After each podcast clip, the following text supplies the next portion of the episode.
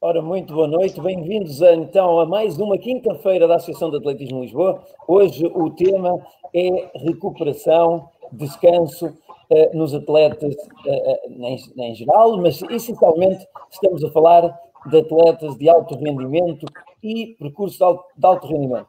Eh, comigo tenho o Dr. Gomes Pereira, eh, especialista em medicina desportiva, o professor Raposo Borges, treinador de alta competição, de atletas internacionais, e tenho também um ex-atleta, Alberto Bispo, ele que foi várias vezes campeão de Portugal de 800 e 1500 metros e também vai estar aqui connosco. Vamos então aí para casa desejar-nos a todos uma hora e meia de conversa agradável. Espero que gostem daquilo que vão ouvir e boa noite a todos. Aqui ao meu painel, eh, eh, como sempre, eh, liberdade total para, para, para explicarem, para falarem, para intervirem quando acharem que é, que é necessário. E vou começar já pelo Dr. Gomes Pereira. Dr. Gomes Pereira, atleta, atleta olímpico da natação, eh, eh, e depois também, acima de tudo, hoje aqui conosco, para dar a sua experiência enquanto atleta e enquanto significado da recuperação, eh, mas essencialmente porque é médico especialista, médico especialista europeu em medicina desportiva e também nos traz aqui al- algo que nos pode ajudar a explicar a importância desta, deste, deste dia, desta palestra de hoje, que é a recuperação e o descanso. Doutor, eh, com o seu passado desportivo, eh, eh, com o seu passado desportivo como atleta olímpico, depois mais tarde como médico a lidar com atletas internacionais, atletas olímpicos, eu lembro, lembro também lá para casa que o Dr. Gomes Pereira era o responsável médico da equipa do Maratona Clube Portugal, quando o Maratona Clube Portugal ganhou tudo o que havia para ganhar e os seus atletas foram aos Jogos Olímpicos, onde eu também estava nessa equipa e também senti bem, bem de perto eh, eh, eh, um, o, apoio, o apoio do professor Gomes Pereira, do Dr. Gomes Pereira, que, que nos dava a equipa. Eh, eh, aqui um pouco do- da sua experiência enquanto atleta e depois podemos entrar aqui já na conversa de eh, eh, eh, a importância para, para os outros atletas que lá estão em casa e treinadores, a importância da recuperação e do desporto. Eh, em primeiro lugar, quero desejar uma ótima noite a todas as pessoas que nos estão a ouvir. Eh, tenho muito gosto em estar convosco nesta mesa e também a falar com todas as pessoas que estão a querer acompanhar-nos ao longo desta hora e meia. Eh, de facto, eh, o Luís Jesus foi um atleta que eu conheci há, eu, eu não vou dizer há muitos anos, há uns aninhos atrás. Realmente no Maratona, na altura, fizemos um trabalho podemos considerar interessante, porque fizemos controle de treino. Eh, os atletas tinham uma grande entrega ao trabalho, conseguiram-se ótimas marcas. É óbvio que a responsabilidade é deles. Eh, eu aprendi bastante nessa altura e conseguimos levar o laboratório para o terreno, ou seja, eh, os atletas eram avaliados em terreno, monitorizávamos as séries, fazíamos colheitas de ácido lático, enfim, já lá vão uns anos, mas na altura foi relativamente inovador. Uh, atualmente, todos esses procedimentos ainda se mantêm, agora com tecnologias diferentes, e o tema que nos traz aqui hoje, que é a recuperação, o repouso, uh, é um tema muito interessante. Aliás, no Comitê Olímpico Português, no Comitê Olímpico de Portugal, no qual eu sou diretor clínico neste momento, nós há três semanas atrás fizemos um webinar, fizemos uma palestra que teve, teve 300 pessoas a assistir e era rigorosamente recuperação e sono. Falar da, da recuperação e do sono. O primeiro, a primeira questão que eu gostaria de deixar aqui clara, e vem na linha daquilo que o Luís Jesus disse, é que o atleta é atleta 24 horas por dia, não é atleta durante as 3, 4 horas que treina.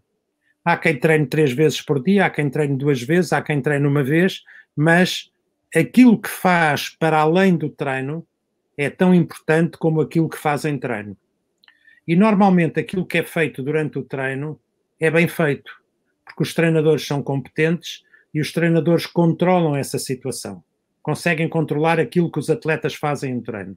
Aquilo que não é controlado e está no âmbito do bom ou mau senso do atleta é aquilo que não é feito no momento do treino, é o intervalo entre os treinos. E nós sabemos que nesta questão da fadiga, nesta questão da recuperação incompleta, digamos assim, de treinos para treinos, e hoje em dia isso é cada vez mais importante, atendendo ao volume e à intensidade das cargas, é importante que os atletas saibam o que é que é da responsabilidade deles. Nós temos, de facto, vários riscos. Quem treina corre riscos. E porquê é que eu digo que corre riscos? Porque o treino não é mais do que uma administração de estímulos que vão provocar agressão nos atletas. Quem não é agredido em treino não melhora. Nós temos que ter um processo de agressão que nos vai levar à fadiga e é essa fadiga que nos vai fazer melhorar. Essa fadiga tem que ser controlada, tem que ser uma fadiga que é, sendo planeada, tem que estar de acordo com a nossa capacidade adaptativa. Por isso é que os atletas treinam de forma geral, mas também treinam de forma específica. O treino do fundista não é igual ao treino do velocista, ou do lançador, ou do saltador, ou do nadador, ou do judoca, o que seja. Portanto, o treino é muito específico. Como o treino é específico e cada vez mais, e como as intensidades de treino também são crescentes, porque senão os atletas não melhoram, há um aspecto crucial: é o que é que o atleta faz no intervalo dos treinos. Eu gostaria de começar com este mote e porquê? Aquilo que genericamente se chama treino invisível tem a ver com uma série de procedimentos, uma série de comportamentos até que os atletas devem adotar. E agora lançava já para o debate alguns aspectos. Essa questão da recuperação entre treinos tem a ver com o tempo de lazer, o tempo de trabalho, com as relações sociais, com a vida familiar, com muitos aspectos que fazem parte do cidadão comum, agravado neste facto do cidadão comum ser um atleta e ser um atleta de alto rendimento. Portanto, a tónica que nós vamos colocar hoje não é o treino, porque em princípio o treino, o atleta não corre riscos, porque eu parto do princípio que os treinadores são competentes e os treinadores controlam aquilo que é feito em treino, mas quem é que controla aquilo que é feito fora do treino? Ninguém controla. E há um aspecto fundamental, que é a recuperação entre treinos.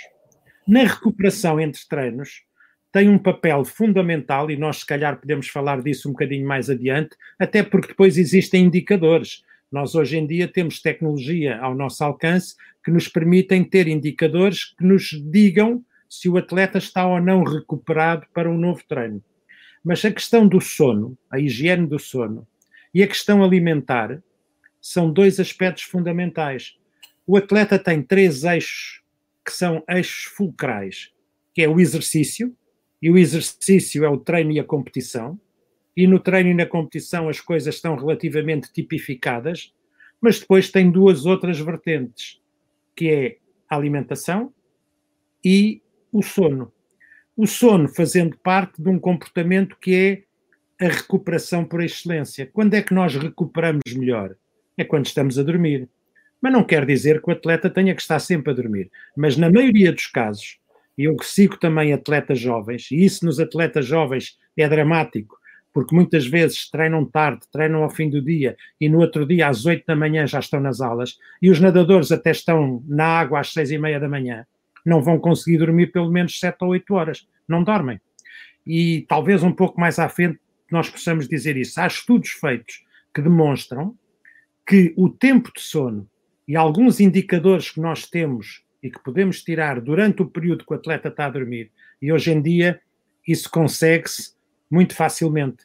São aquelas bandas de pulso que se coloca no punho para monitorizar o sono, ou inclusivamente alguns anéis, que é o Oura Ring, também nos permite monitorizar o sono, e mais, não é só o sono, é no dia a seguir de manhã o atleta ter um conjunto de indicadores que lhe dá o seu estado de prontidão para o treino. Em inglês chama o readiness, o atleta estar disponível, estar pronto e nem sempre ele está disponível. E muitas vezes os treinadores têm que alterar o treino, o planeamento que tinham para esse treino tem que ser modificado, porque o atleta não lhe chega em condições porque ainda está com fadiga do treino da véspera. Para terminar esta primeira parte, para não, porque isto penso que é uma mesa redonda, há três sinais e sintomas fundamentais. E isto eu transmito aos atletas mais jovens para que estejam atentos. Três sinais e sintomas fundamentais, que é o seguinte: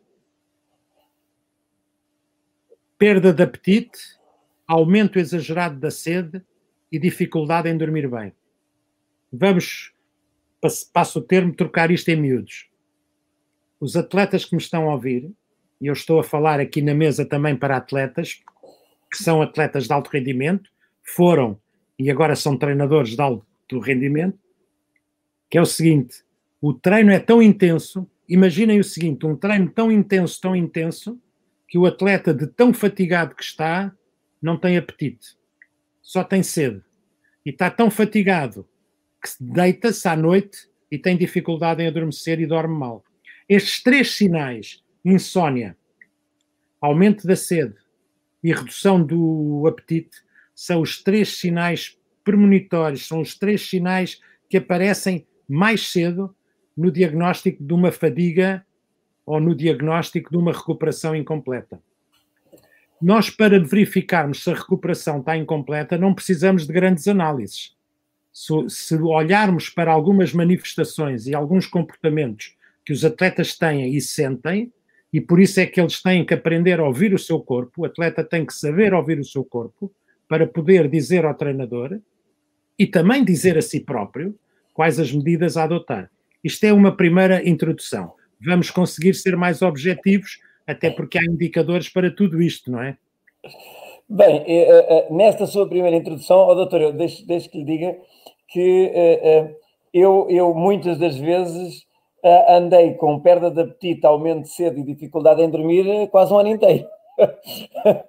Porque... Estavas fatigado? Estavas fatigado. Exatamente, ou seja, aquilo era, era, era 24 sobre 24 e, e, e, claro que tinha, tinha que ser tudo, tudo em rigor.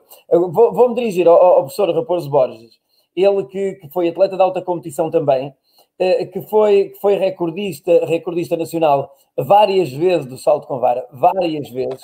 Eh, foi à Polónia e voltou só para aprender mais um pouco e para evoluir. E depois dessa, dessa passagem pela Polónia, ele em 1979, com, com eu acredito que as varas não eram tão boas como hoje, que os ténis não eram tão bons quanto, quanto os de hoje, que o colchão às tantas, se calhar até ainda era mais duro. Uh, a verdade é que ele fez 5,10 em 1979. Eu já acho que 5, 5 metros nesta altura, eu olho lá para cima, aquilo é muito alto. Uh, mas em 1979, há 40 anos atrás, uh, realmente nós olhamos para, nós olhamos para o recorde do, do, do Carlos Lopes com 2,7, ele hoje já vai em 2 horas.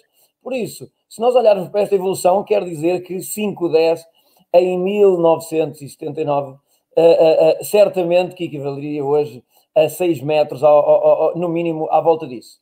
E, e, e a eu vou-lhe perguntar, ó oh, oh, professor, quando, quando treina, primeiro quando treinava, se tinha estes cuidados de, em, em descansar, por quem quer ser atleta e quem quer evoluir, evidentemente que eu calculo que sim. Mas depois também se uh, para os seus atletas se era vigilante, uh, uh, porque, como diz o professor Gomes Pereira, é, é natural que, que, no treino eles estavam controlados, porque tinha o treinador a observar para corrigir os, os pequenos erros que possam aparecer, mas essencialmente se depois conseguia de alguma forma dar, dar aquele controle de fora do treino, que é o tal treino invisível, que é, que é, que é, que é precisamente fora do treino que muitas das vezes os atletas perdem. O professor tinha, tinha, tinha, conseguia, sente que conseguia controlar estes pontos? Não, não sei, nem sempre consegui, mas primeiro queria dizer só, uh, abrir com, uh, agradecer o convite para estar presente, uh, dizer que a Associação de Atletismo Lisboa está, no ponto de vista, está de muitos parabéns por estas iniciativas, porque o atletismo precisa de se abrir e precisamos, na minha opinião, precisamos muito falar todos, entre todos, de vários temas, de várias modalidades, de vários aspectos do treino também. E, portanto, esta iniciativa, para mim, é muito louvável. Bom, agora, se eu, uh, como atleta, tive cuidados, sim, tive cuidados, mas uh, até, digamos, acabar o serviço militar, porque depois entrei no mercado de trabalho e e, portanto, como era normal naquela altura, nós treinávamos, mas tínhamos uh, a nossa profissão. Eu, portanto, fazia o treino normal, que toda a gente fazia na altura, mas depois às 8 horas eu trabalhei numa.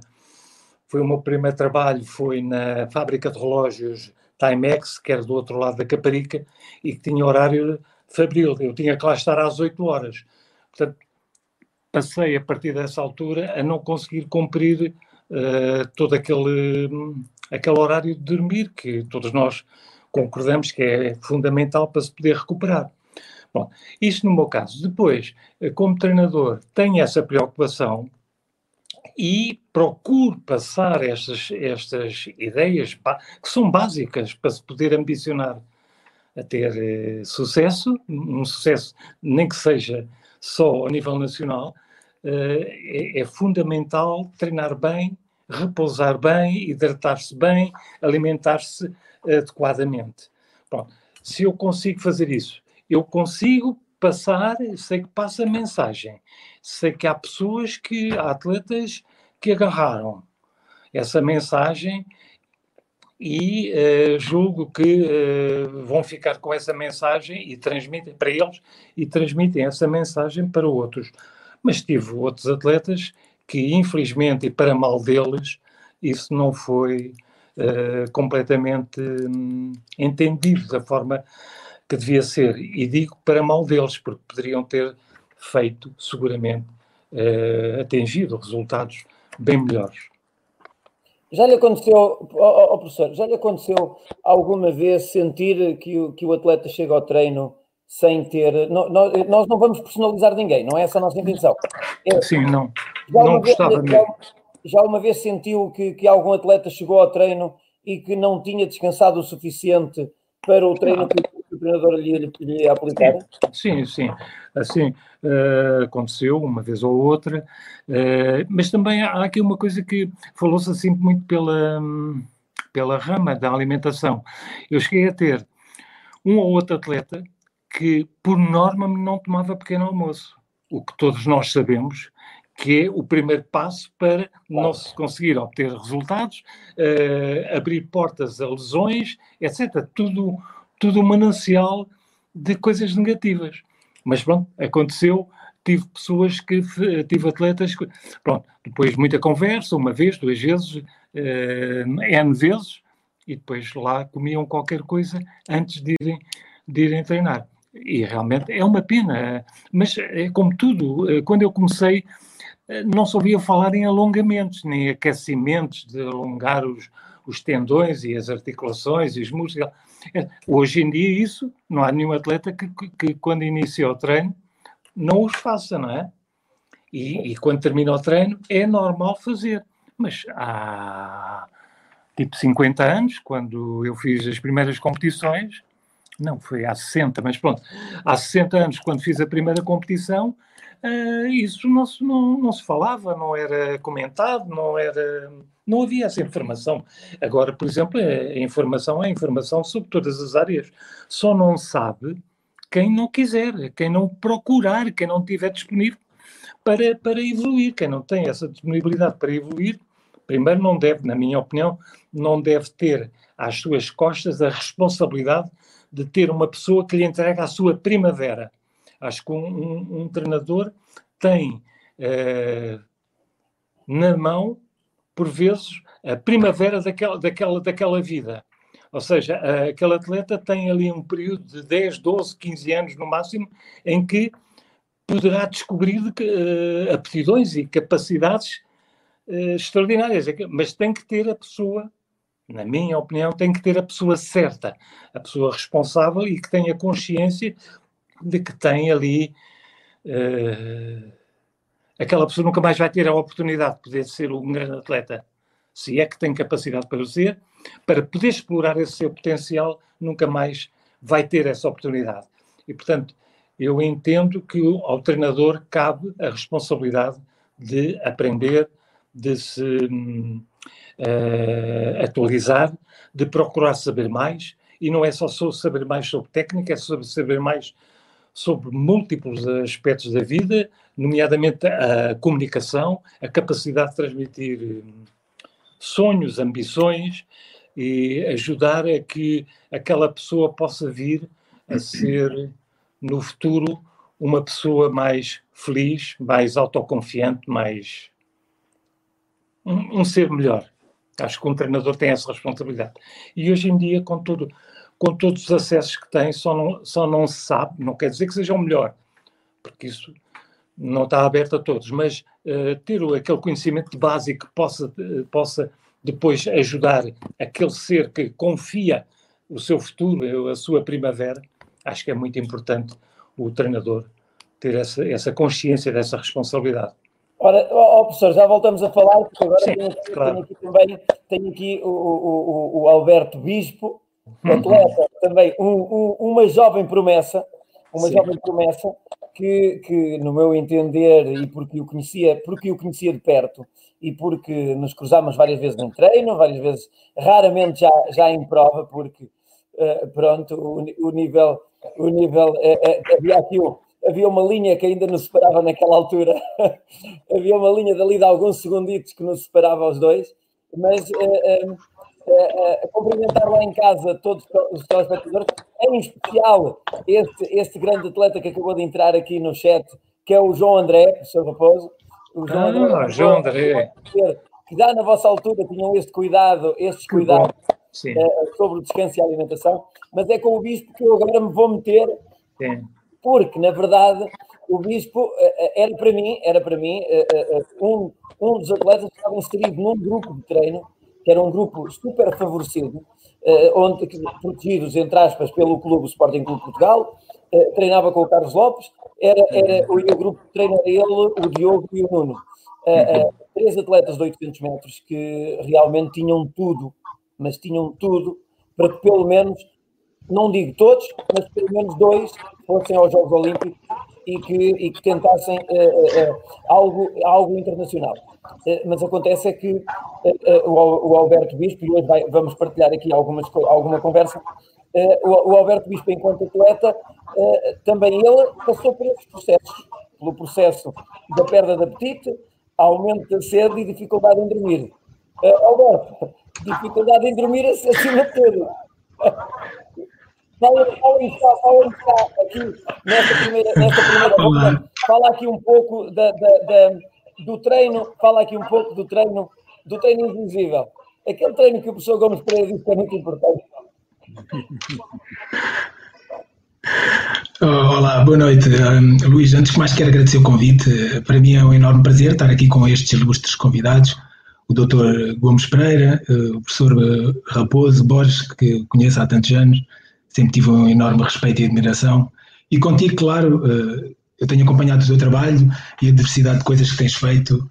Eh, epá, penso que tens dado um, contributo muito importante à modalidade e, e já o fazias enquanto atleta, por isso eh, epá, sou teu fã. Os meus parabéns. Um, eh, depois também queria dizer que este tema é de facto bastante pertinente e dá-me dá prazer falar nele na primeira pessoa, porque eh, de algum aspecto também me condicionou a minha prestação, não é? Enquanto atleta de alta competição. Eh, portanto, agora indo para a tua pergunta, de facto, eu fui uma daquelas pessoas que não, não cumpri, não cumpri o que era suposto, portanto, devia, devia ter, ter tomado outra, outra decisão. Ou, a partir, a partir de, um certo, de um certo ponto tomei decisões que me impossibilitaram de evoluir no atletismo, mas uh, essa, essas coisas que fazia paralelas também me preenchiam, portanto tinham importância para mim naquele momento. Daí uh, fugir um bocadinho de. Uh, não, não quer dizer que andasse sempre a fugir, mas fugi algumas vezes. E isso condicionou-me bastante. Eu, eu digo, eu, eu, quando eu convidei o, o, Alberto Bispo para, para o nosso programa é precisamente porque nós temos uh, um especialista em, em, medicina desportiva, temos um treinador de atletas de alta competição e de alguma forma podia ter aqui um outro qualquer atleta a nível nacional que, que me pudesse, que, que nos pudesse dizer a importância do, do a importância da, da da recuperação e do descanso. Acontece é que eu escolhi, escolhi o Alberto Bispo entre, entre vários por uma razão muito simples. É que o Alberto Bispo tem a plena consciência de que ele poderia ter sido um atleta de altíssimo nível e é claro que depois nós entramos aqui neste confronto que é uh, nem só do atletismo vive, vive o atleta e acontece é que, uh, pronto, e como ele diz e bem, uh, e como ele diz, é, diz, aqui, diz aqui o Rafael da Lebre, diz assim, grande bispo, humildade em pessoa. Eh, Raposo Borges, o mestre. Eh, agora só falta dizer, Gomes Pereira, o curandeiro.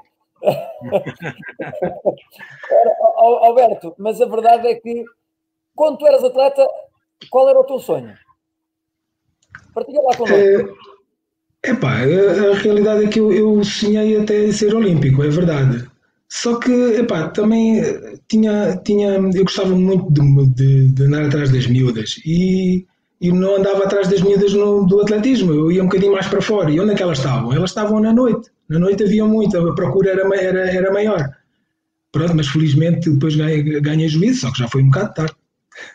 Pois, pois, agora. Mas pode ser que agora entres e quando regressares agora, uh, uh, uh, e, e, certamente eu digo isto porque vai regressar o Alberto Bispo, ele, ele vai começar a colaborar com a Associação de Atletismo de Lisboa e, e, e é bem-vindo bem, bem a esse regresso, Alberto. cá, cá, cá esperamos por ti. Doutor Gomes Pereira, há, aqui, há aqui alguém que, que, que mandou, quando, quando o doutor Raposo Borges, estava, quando o professor Raposo Borges estava a falar de, de, de atletas que treinam em jejum, uh, uh, e também porque a alimentação tem a ver, está muito relacionada com o descanso, uh, e todos nós sabemos isso. Há, há, há, treinadores que defendem que, que os atletas deveriam treinar em, em jejum, tal como diz este, este, este atleta. opinião? Depende das circunstâncias e depende daquilo, daquilo que se pretende. Se nós temos, por exemplo, um atleta de meio fundo e fundo, um atleta em que nós pretendemos prepará-lo para uma competição e queremos aumentar significativamente o glicogênio muscular, nós temos que primeiro provocar a exaustão do glicogênio muscular. Ele tem que o gastar, para utilizar uma linguagem simplista. E como é que o gasta? Realizando um exercício de muito baixa intensidade e longa duração em jejum. Nós, quando estamos em jejum, solicitamos principalmente as gorduras como substrato energético utilizamos as gorduras como combustível. Portanto, o fazer exercício em jejum, com certeza, para os atletas que pretendem perder peso, existem modalidades por categorias de peso, ou para os atletas que pretendem preparar-se para uma suplementação maciça de glicogênio para os seus músculos, e antes disso têm que esgotá-lo. Ora, para esgotar o glicogênio, nós temos mais vantagens se realizarmos o exercício de baixo impacto e em jejum. Mas eu penso que aquilo que o professor Raposo Borges quis dizer e disse é que não é uma boa prática para o treino comum realizar o treino em jejum, porque é a nossa primeira refeição do dia, é uma refeição que tem que ser energética para nós podermos ter essa mesma energia para o treino que vamos realizar de manhã. Eu vou dar-vos um exemplo não é desta modalidade, não é do atletismo, mas o futebol. Eu estive ligado ao futebol há alguns anos, muito proximamente, com a equipa. Eu todos os dias estava com a equipa, com a equipa técnica, jogadores, etc. E em alguns anos optou-se porque o pequeno almoço fosse no clube. O pequeno almoço era no clube e os atletas tomavam todos o mesmo pequeno almoço que era estudado por nós. Ou seja, a primeira refeição do dia é muito importante. Se me perguntam, pode-se realizar exercício em jejum? É óbvio que se pode realizar exercício em jejum. Apenas naqueles objetivos que eu falei há pouco tempo atrás, que eu falei há um minuto atrás. Nesses objetivos, sim, senhor. Agora, por, por norma, por norma, não tomar pequeno almoço e realizar treino em jejum não é aconselhável, como é óbvio. Uh, uh para quem, para quem não sabe e para quem não, não acompanhou ou não conhece muito de perto o Dr. Gomes Pereira, ele é o, é o diretor clínico da 10 por Sano, que é uma, uma, uma clínica especializada em medicina desportiva. Ela está ali junto a Infante Santo. Uh, podem pesquisar e, se necessitarem, uh, uh, comuniquem com, com o Dr. Gomes Pereira, por uma razão muito simples: é que ele não, não foi só atleta olímpico da natação, não foi só o médico responsável por alguns dos melhores atletas de Portugal que estiveram em vários Jogos Olímpicos. Também foi responsável médico do Sporting Clube Portugal na área do futebol profissional. profissional. Foi durante vários anos o responsável uh, médico do Sporting Clube Portugal, uh, futebol profissional. Uh, eu, eu dirigia-me agora ao, ao doutor, ao, ao professor não, oh, professor Raposo Borges, não, não, de vez em quando eu vou dizer doutor, mas não se preocupe, está bem? Está bem? Tem o micro desligado, tem o micro desligado. Professor Raposo Borges, tem o micro desligado. Agora já está, agora já está. Dar daqui também os cumprimentos. Não mexi. Dar daqui os cumprimentos ao Carlos Silva. Uh, eh, um, ele está a dizer que, que eu, oh, oh, Ricardo, se conseguis colocar o, o, o, comentário do Carlos Silva, o Carlos Silva uh, uh, está aqui, um, está aqui a, a, falar, a falar um, o Carlos Silva está-nos a falar do estado de altitude. Ele neste momento está, está em estágio de altitude com, com os seus atletas e, e aproveita para estar aqui, para estar aqui. Nós, nós somos vistos, nós somos vistos aqui pela área de Lisboa, que é onde nós nos encontramos, na área metropolitana de Lisboa, mas depois uh, existe gente espalhada pelo mundo inteiro e, e isto é, o Carlos Silva é mais uma prova disso. Uh, professor Raposo Borges, uh, eh, um, no, seu, no, seu, no, seu, no seu percurso de treinador, um, os atletas, os atletas a treinar, a treinar ao mais alto nível, com o mais elevado sentido de, de, de, de concentração, um, e sabendo que alguns pode, podiam ter um desvio durante o treino invisível, uh, um, tivemos algum problema de, de, alguma vez teve algum problema com algum atleta que se tenha lesionado por sentir que, que de alguma forma não, não, não estava concentrado no treino por falta de descanso ou porque ou por uh, uh, fratura de stress não, não me recordo de ter, tive atletas, naturalmente, quem, quem treina em alta competição uh, arrisca-se a ter lesões, né? Tive alguns atletas com lesões. Agora que fico com a, com a consciência, que tenha eu a consciência de que esses indivíduos tiveram as lesões porque não descansavam, não tenho assim referência de nenhum caso. Uh, uh, uh, professor, um, eu, eu, eu há, pouco, há pouco referenciei um dos seus atletas, um dos seus atletas, o João André, também posso falar no, no Edi Maia, que ainda está, o Edi Maia que ainda está, ainda está no ativo, ainda está na atividade. Um, sente sente que o professor, enquanto atleta, enquanto atleta de alto nível, de alta competição, que o João André e agora que, que com um atleta como Eddie Maia ou como outro qualquer atleta que o professor treina, que os níveis de descanso variaram, foram, foram sendo diferentes. Sem dúvida. O, o, estado atual de, de, de, que nos encontramos no, com os telemóveis, com as internets, sente diferença nesse descanso? É, eu acho que os telemóveis, as internets e essas coisas todas que têm coisas extremamente importantes e positivas, também uh, têm algum aspecto negativo, como seja o, as pessoas não estão tão focadas. Ainda hoje estava a falar com um atleta que neste momento treino, um atleta de salto com vara, e estava-lhe a dizer que bom, eu nasci e vivi numa parte em que tinha períodos da minha vida, períodos do dia, em que estava sozinho comigo próprio. O que tinha tempo para pensar, para planear o que é que vou fazer, para uh, refletir sobre onde é que eu estou, para onde é que eu vou e não tinha o, o telemóvel sempre a, a passar-me mensagens e a tocar e a curiosidade de ir ver o que é que, estou, o que, é que lá está.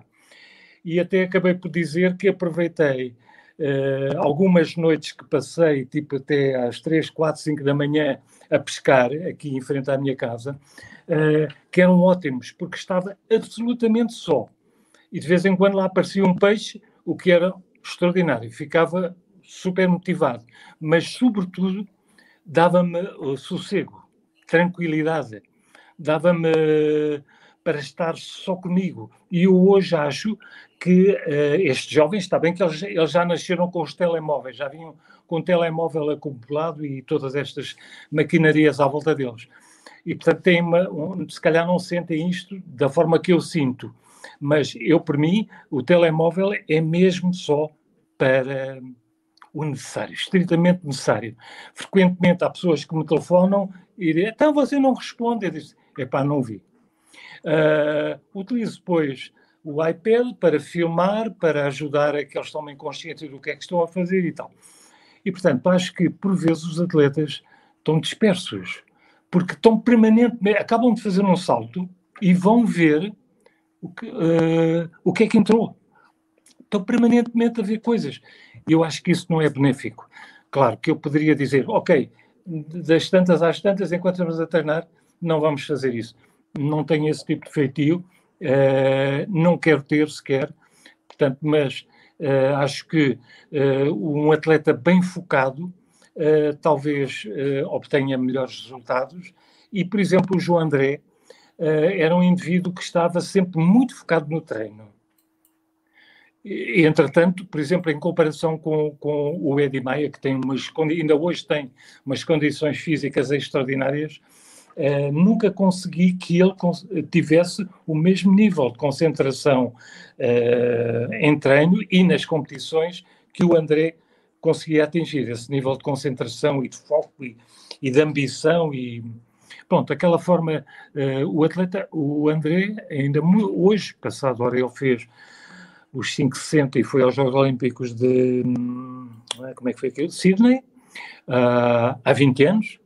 Ainda hoje dou muita vez o, a postura, a forma de estar. Uh, eu chamava-lhe um bicho. tu pareces um bicho quando entras na pista. Eu nunca mais tive bons atletas, tive bons atletas, entretanto, fisicamente, etc. Mas o André, na minha opinião, e ele está a ouvir, depois poderá uh, comentar.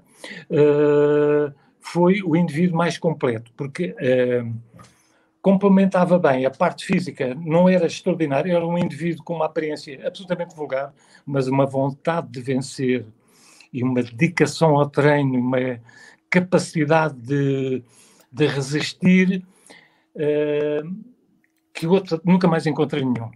E que, portanto, tinha a parte psicológica fortíssima, era fortíssima a parte psicológica dele. E para se atingir grandes níveis eh, mundiais, muitas vezes a diferença está, é a minha opinião, está na mente, na, na capacidade mental, na forma como uh, o atleta está, nos treinos, na pista e na competição. O acreditar em si, o acreditar que vale a pena uh, ir para, para, atingir esse objetivo. E, e portanto, uh, o André e o Eddie foram foram provavelmente os, dois, os meus dois melhores, sim, um fez 570, outro fez 560, assim são os dois melhores. Tive depois outros que, entretanto, já não treino há algum tempo, que é o caso do Diogo, da Marta Onofre, do Iker Miranda, do Rubén Miranda, etc, etc, e muitos outros. Uh, mas realmente, para mim, estes dois foram realmente os melhores. Mas um distinguia-se profundamente do outro, era a questão mental. O Eddie podia ter sido um atleta do outro mundo. Olha, por falar, em, por falar, em, atleta do outro mundo, também o Bispo é, um atleta do outro mundo. Já houve quem aqui dissesse que ele era um atleta muito acima da média, muito acima da média, e, e, e, por ser um atleta muito acima da média, e atenção, porque esses programas também não podem ser tão formais que a claro. gente quer de também fazer aqui uma parte do sorriso. Ele já se está a rir e não sabe o que é que eu lhe vou perguntar. Ó oh, oh, Bispo, eu ouvi dizer, ouvi dizer que de vez em quando tu estavas a dormir e que alguém te telefonava a dizer que estava com fome e que queria ir comer um pãozinho com chouriço a 24 de julho. Opa, isso era verdade. É, é, é, verdade, é verdade. É, aquele, aquele ano foi um ano, um ano difícil para mim. Foi o meu último ano no, no Sporting. Hum, eu, eu tinha, eu estava lesionado, eu tinha uma hérnia discal que tinha contraído aí a fazer o ginásio. Hum, e, e, nesse ano, em particular, como, como uh, estava em fase de recuperação, ainda mais precisava de descansar, não é? Só que eu tinha um colega de, de apartamento que ia-me lá, ia lá acordar à noite a dizer que estava com fome e eu pá, dizia, pá, faz qualquer coisa vai à cozinha, faz aí qualquer coisa, mas ele insistia, pá, vamos só ali a 24, que aquilo há sempre comida a qualquer hora, um caldo verde, um caldo verde e um pão com chouriço. Uh, e pronto, lá íamos, só que depois não ficava só por ali, não é? Depois já que lá estávamos, passávamos ali nas, nas capelinhas e, e, e, pronto, era, era, uma, era uma desgraça, era uma desgraça, agora tenho noção. E depois porque eram vedetas, não é? E depois porque eram vedetas. Tínhamos um tratamento, um tratamento especial vedetas bem apresentados, com dinheiro na carteira, a comida não faltava, não é? É verdade. Uh, Luís, já agora gostava de fazer só aqui uma, uma, uma, aqui uma questão. Uh, portanto, isto é, é relacionado com o que o professor uh, Raposo acabou de falar. pronto, eu, na realidade eu, eu, nunca, nunca, jamais teria as, as, capacidades a nível psicológico do João André e eu dou-lhe dou muito valor por causa disso.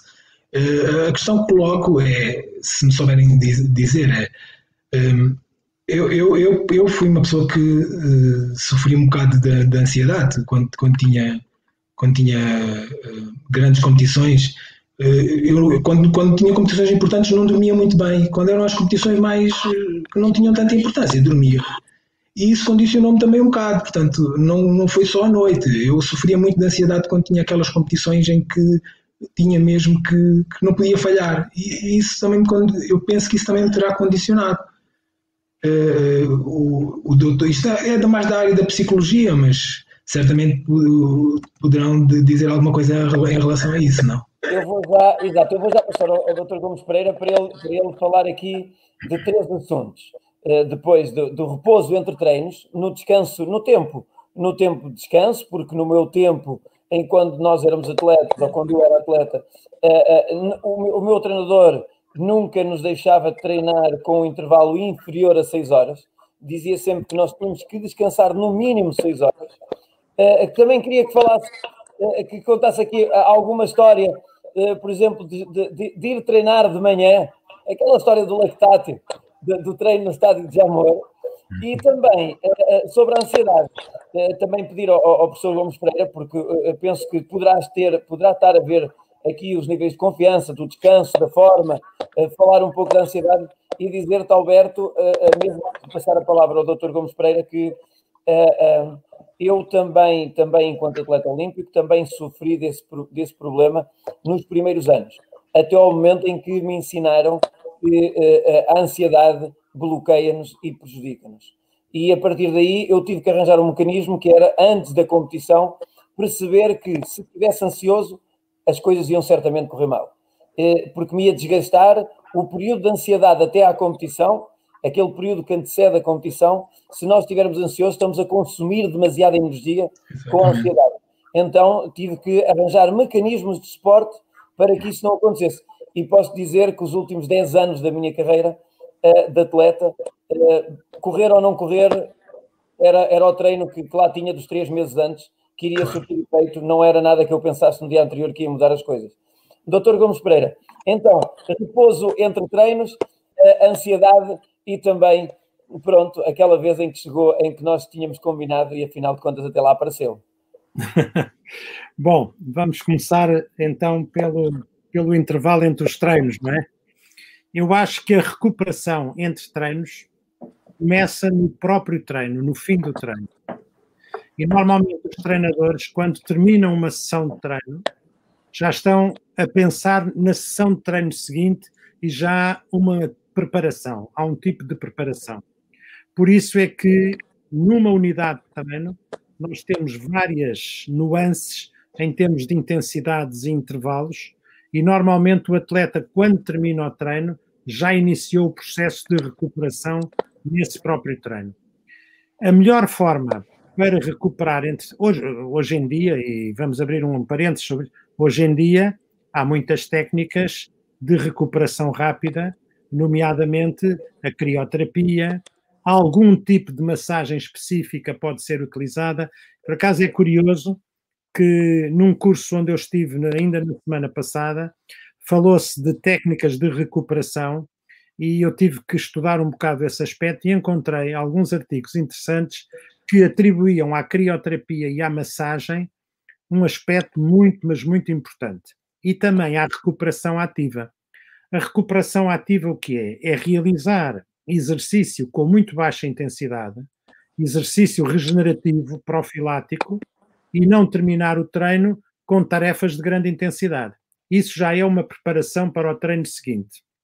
E se realmente nós tivermos hipótese de realizar um período de descanso, em que, em que podemos utilizar, por exemplo, a crioterapia, em que podemos utilizar a massagem, ou inclusivamente, não há inconveniente nenhum que isso aconteça, realizar um pequeno período de sono entre os treinos, e isto é algo que eu adianto aqui às pessoas que nos estão a ouvir, porque serve para debate, porque até há uns tempos atrás isto não era muito bem aceito, mas hoje em dia está provadíssimo que um atleta que não consiga ter as horas de sono durante a noite, aquelas horas de sono ideais, não há inconveniente nenhum em conseguir fazer uma cesta, aquelas, uh, aqueles cochilos, uh, passar pelas brasas, portanto, uma cesta de uma hora é perfeitamente retemperador para o treino seguinte. Nem todos os atletas conseguem fazer isso. No entanto, é um procedimento que se tem mostrado cada vez mais ajustado a quem treina mais do que uma vez por dia, e há atletas que treinam três vezes por dia. Eu estou a dar apoio médico a alguns atletas neste momento de uma modalidade que treinam três vezes por dia, o triatlo, treinam três vezes por dia. É óbvio que a recuperação entre treinos torna-se muito complexa. Qual é aqui o grande ingrediente? É a variabilidade do treino. A variabilidade. Enquanto que um atleta de meio fundo e fundo, a, a parte principal do seu treino, eu direi mesmo 100% do seu treino, é feito a correr, há modalidades em que a variabilidade é muito maior. E como a variabilidade é maior, há menos monotonia no processo de treino. E a monotonia no processo de treino é um fator que impede uma recuperação mais rápida.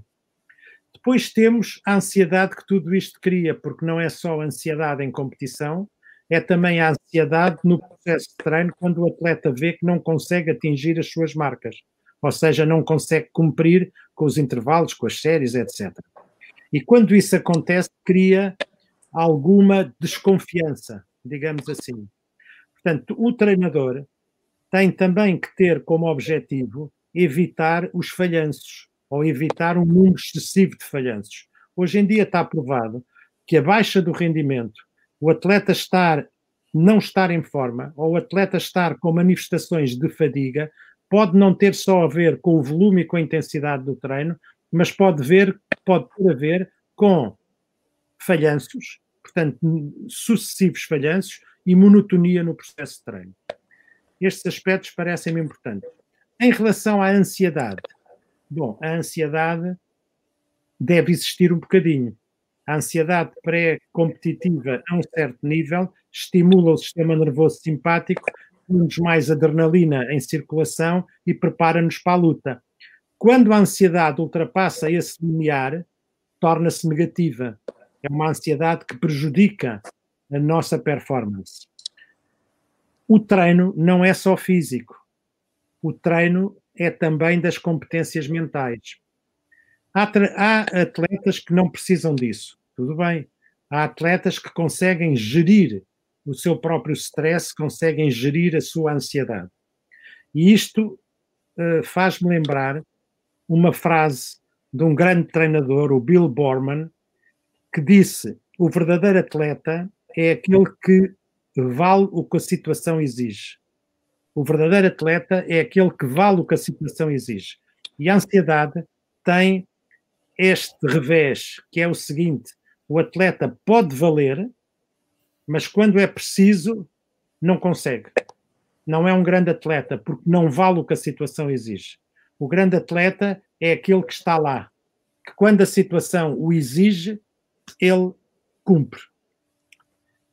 Há competências mentais e emocionais que devem ser treinadas. Hoje há técnicas para isso, não é a minha área, é da psicologia do treino, mas torna uh, um número maior de atletas poderem ter acesso a estas metodologias.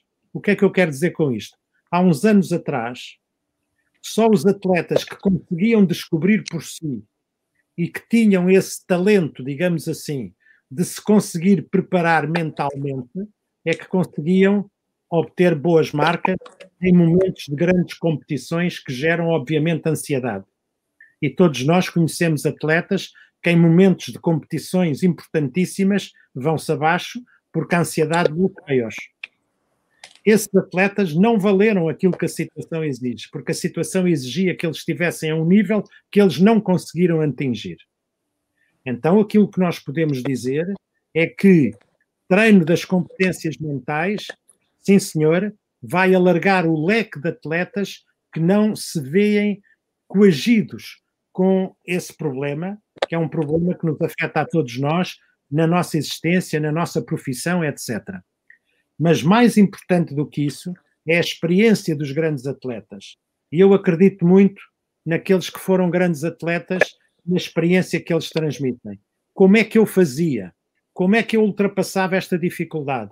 E transmitindo isso aos mais novos, nós vamos conseguir completar o conhecimento que vamos tendo destas metodologias de treino, que não é a força, a velocidade, a flexibilidade, é outra metodologia de treino. Ou seja, são outros ingredientes, não são ingredientes tradicionais de treino, mas que nos fazem chegar muito longe. Então, se o atleta completo é o atleta que vale o que a situação exige, então vamos treinar isso. E treinar isso é simplesmente o seguinte: o que fazem treino, tudo bem, já dissemos há pouco, é o treinador que controla e o atleta tem que focar no treino. O que faz fora do treino é o que o torna um atleta completo e é aquilo que o torna responsável por essa fatia significativa da preparação, que é aquilo que está para além do processo tradicional da força, da velocidade, da flexibilidade, etc. Quando o professor Raposo Borges falou que não é só o aspecto físico, o atleta ser focado e o atleta mentalmente ter capacidade para, é óbvio que esse é o aspecto fundamental. Quantos atletas nós conseguimos levar ao laboratório têm marcas excepcionais nos testes e depois, na altura em que é necessário expressar todas essas capacidades, eles não estão lá. Eles não valem o que a situação exige. Portanto, isso faz parte da força de vontade, faz parte daquilo que é ser atleta. Eu já ouvi muitas vezes dizer: tinha muito talento, mas não tinha força de vontade. Por isso não foi um grande atleta. Meus caros, a força de vontade faz parte do talento. E os talentos, nós temos que os aproveitar e direcioná-los no bom sentido. Outra pergunta que o Luís me colocou foi a questão dos treinos de manhã, certo, Luís? Dos treinos de manhã. Sim, sim, sim, sim, sim, sim. A questão dos treinos de manhã, e eu estou-me a lembrar de uma modalidade que é a natação, que os atletas treinam às seis e meia. Eu, no meu tempo, já treinava às seis e meia. Nós tínhamos que realizar uma cesta durante o dia. É impossível, é impossível nadar 10 km por dia, que era o que se fazia à época e ainda se faz, ainda com mais intensidade agora, é impossível nadar 10 km por dia dormindo 7 horas. E, e, eu vou acrescentar algo que faz parte do curso que nós demos no COP a semana passada, que foi um curso sobre sono. Fizeram entrevistas a vários atletas, grandes atletas, ao Federer, ao LeBron James, uh, ao, ao Usain Bolt. Eles dizem que dormem 11 horas por dia, 10, 11 horas por dia. Não é preciso ser seguidas dormem 10, 11 horas por dia. Mas também há atletas que dormem entre 7 e 9 horas. Agora, menos de 7, esqueçam. É impossível. E depois há outro aspecto que também é muito importante. É que o atleta que consegue descansar entre treinos é um atleta que consegue controlar a sua ansiedade. Um atleta que numa competição de altíssimo nível consegue concentrar-se e consegue, eu não digo dormir, mas consegue baixar o seu limiar, ficar no seu mundo e quase que passa pelas brasas, esse atleta está a controlar a sua ansiedade. E alguns atletas conseguem fazer isso. E segundo eu me apercebi, o Luís Jesus aprendeu a fazer isso. Exato. Oh, oh, oh, oh, doutor, eu, eu, eu há, pouco, há pouco naquela intervenção, e não vou, não vou deixar fugir daqui, porque uh, eh, um, eu, queria, eu queria deixar aqui também uma, uma, uma, uma, uma parte clara uh, sobre, sobre a passagem do Dr. Gomes Pereira pelo, pelo atletismo. Só para também lá em casa perceberem a dedicação e o compromisso que era entre as partes. Uh, a minha parte, eu ia ao Estado Nacional um, segunda, terças, quintas e sábados, treinar com o Matias. Eu não precisava de combinar horas com o Matias, porque o treino uh, já estava combinado desde o dia em que eu fui a primeira vez ao estádio. Às 9 horas, todas as terças, quintas e sábados, era hora de começar, mas era às 9 horas. lá poderia variar, variar um minuto ou dois minutos, mas era às 9 horas. E muitas das vezes, quando, quando nós eh, chegávamos lá, o estádio de atletas estava vazio, como é óbvio. Mas a verdade é que também existia um compromisso com as pessoas que nos rodeavam. Ou seja, uh, existindo um compromisso do atleta para com o treino, existe de, imediato um compromisso das pessoas que nos rodeiam para com o próprio atleta. E eu só, eu só quero partilhar aqui com as pessoas, porque para dar aqui o testemunho de que um dia combinámos o treino de, de lactates e, e, nós já conversámos sobre isso. Uh, e a verdade é que eu apareci no estádio e, e, e, quando dou por mim, aparece um médico também para fazer o trabalho que eu nunca pensei que aparecesse, mas apareceu. e um dia, também ali por volta de 1995, à volta disso, o ano antes dos Jogos Olímpicos, 94, foi 94, se não me engano. 94, é, 94, porque eu depois, depois fomos aos Jogos em 96, eu também estive nos Jogos em 96, pois Exato. isso foi em 94. Em 94 e depois em 95, uh, uh, um, no Maratona Clube Portugal, eu tive, eu tive um problema de saúde que era, eu, eu uh, como, como, como, como o treino era sempre no limite e, e, e, as, e, os níveis de defesa muitas das vezes estavam em baixo pelo, pelo desgaste, eh, que é outra que é outro é outro é outro ponto uh, as minhas amígdalas estavam sempre e, e, epá, e era e, e, para que vocês percebam o Dr. Gomes Pereira tinha era professor é, o Dr. Gomes Pereira é professor catedrático na faculdade no FMH e, tinha consultório, dava consultas, era professor na universidade, uh, cuidava da equipa de atletismo, fazia os tais testes de lactatos, os tais estudos, e depois, às tantas da manhã, alguém lhe telefonava a dizer não consigo engolir, eh, não consigo dormir, eh, e o doutor Gomes Pereira saía de sua casa às tantas da manhã e, e lá ia ter a, casa deste, deste coitado atleta para, para o tratar e para o acompanhar. Eh, só para dizer que muitas das vezes, quando nós nos, nos dedicamos e, e assumimos este compromisso, toda a gente que nos rodeia sente o nosso compromisso e também está ligado a nós. Uh, eu, já eu, eu acho interessante que te tenhas lembrado disso. Isso aconteceu com vários atletas do maratona, eu não vou referir nomes, como é óbvio, com vários atletas do maratona no tempo em que lá estivemos, mas tudo tem, tudo tem um tempo na vida. E, e eu, tenho, eu tenho pena que esse tipo de colaboração não se tenha profissionalizado, porque nós fazíamos isso com, com muito gosto, mas com esforço pessoal. Eh, eu não sei se hoje era capaz de fazer isso. Ser capaz seria, mas não sei se, se tinha tempo para fazer isso. Ou seja, tudo na vida tem um momento e naquele momento nós entregámos completamente ao controle do treino e até apareceram resultados. Eu não digo por isto, porque vocês eram ótimos atletas. Mas a verdade é que depois disso, o que é que aconteceu? neste momento, eu não vejo realizar controle do treino. Não é a doença do atleta, porque quando o atleta está lesionado ou está doente, vai ao médico. E quando está lesionado, tem que ir a um bom ortopedista que esteja ligado ao desporto. Mas isso não é medicina desportiva, porque o atleta passa a maior parte do tempo saudável. O atleta não passa a maior parte do tempo doente nem lesionado. Portanto, a medicina do treino ainda tem algum caminho a percorrer para que o nosso país possa ter as condições que atletas de outros países têm, onde a medicina do desporto, a medicina do treino, os acompanha não na doença, não na lesão, na saúde, no treino. Treino, treino, treino e prevenção, treino e prevenção. Exatamente. Porque como o descanso começa logo no, no final do próprio treino, também a prevenção eh, tem que ser, tem que ser e, e, e vou falar ali agora com o Dr. Raposo Borges, com o professor Raposo Borges, porque uh, uh, o Oscar Santos dizia há pouco num dos seus comentários que uh, já em 1965 a escolinha de salto com vara do Sporting era, era, era o professor que, que ia lá dar aulas de salto com vara em 1965 diz aqui o Oscar Santos. Eu sei que a escola de salto com vara em Portugal começa, começa essencialmente, ou, ou, começa mesmo pelo, pelo professor Raposo Borges. Uh, uh, professor Raposo Borges, e estamos a falar em descanso, em recuperação.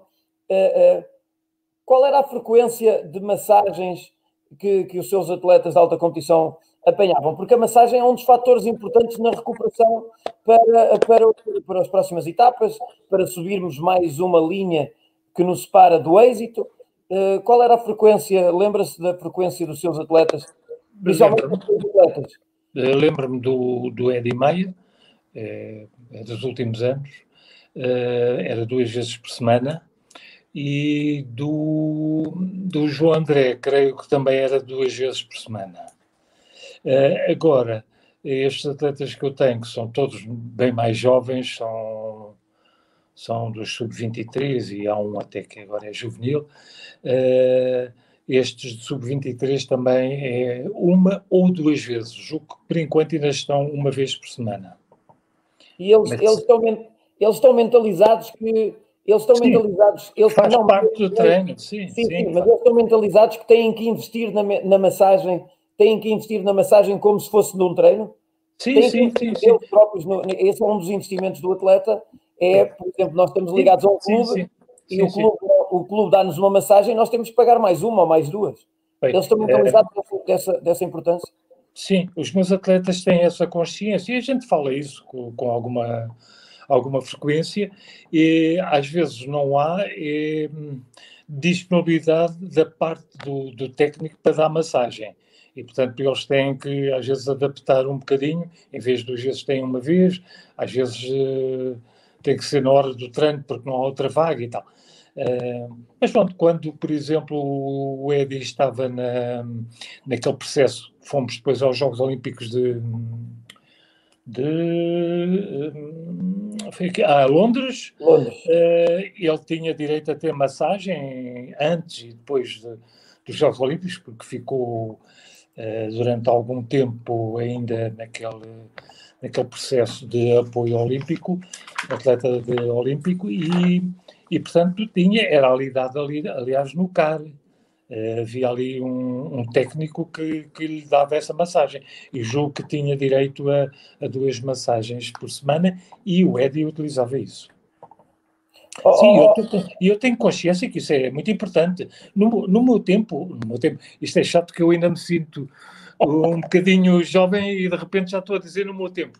Mas uh, eh, naquele tempo em que eu fazia atletismo, com a massagem não havia nada, era acabar o treino e ir para casa. E, e a gente saía do trabalho, ia para o treino e ia logo, era logo seguido, não havia essas coisas.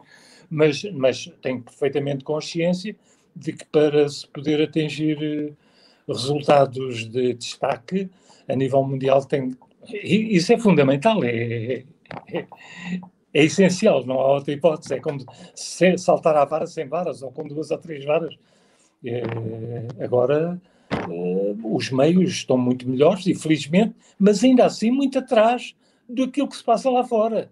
Porque eu tenho, é, tenho conhecimento das condições de, de treino que têm os polacos, os franceses, os, os russos e os alemães, etc.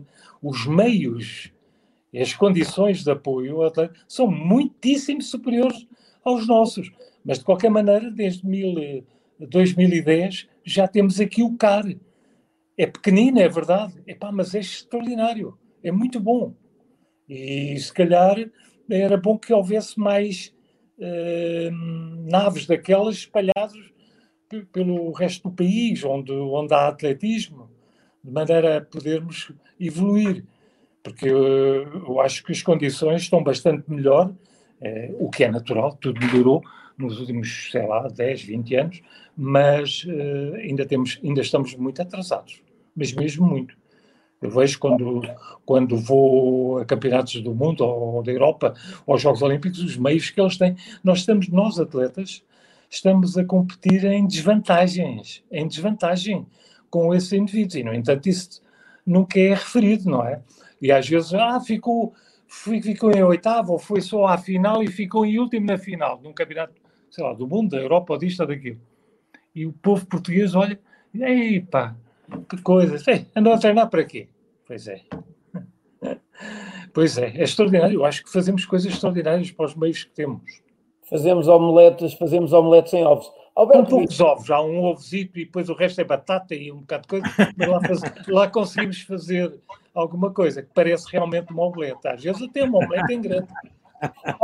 Alberto, Alberto, isto, tu, tu que treinaste, tu que treinaste com, com, com o Carlos durante vários anos uh, eh, um, e, e, e, e, percorreste, agora, agora, agora está à vontade, podes respirar. Eu não te vou, agora não te vou agora já não te vou, agora não te vou meter em mal pensado. Ok. Agora, pronto, baixa lá a ansiedade, baixa lá os níveis. Olha, uh, uh, tu, tu que, que, que, que, tiveste, que tiveste uh, muito próximo do, do, do tu, tu tiveste num estrelato, mas evidentemente que a tua ambição era ir lá mais acima. sentiste, sentiste também que, que faltou aqui um acompanhamento que te pudesse ajudar, que te pudesse ajudar nestes, nestes pontos?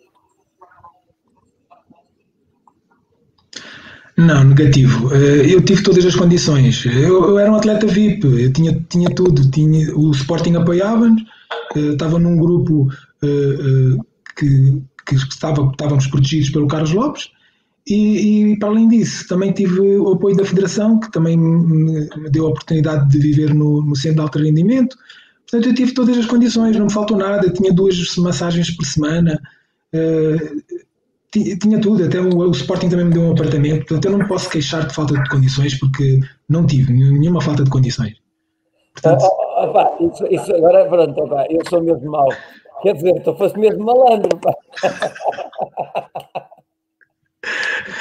Não, é, é, é, é, com, é, com prazer, é com prazer que nós falamos disto precisamente porque se os jovens que nos estão a ver e os treinadores também que nos estão a ver, é precisamente com esta humildade, é precisamente com esta tua humildade que nós, que, que, que nós temos que, que, era, era como dizer há pouco, como, como, como o professor dizia há pouco, é, é realmente é, é, nós darmos valor àquilo que se passou atrás para nós melhorarmos o, o futuro. E, e, por exemplo, na parte do acompanhamento de medicina desportiva em Lisboa, evidentemente que, que alguns tentaram, mas efetivamente foi o Dr. Gomes Pereira que, eh, eh, antes de Atalanta, que preparou, preparou uma série de atletas com o objetivo e, e realmente eh, as disciplinas de, e os atletas do maratona foram evidentemente para os Jogos Olímpicos bem preparados, extremamente bem preparados.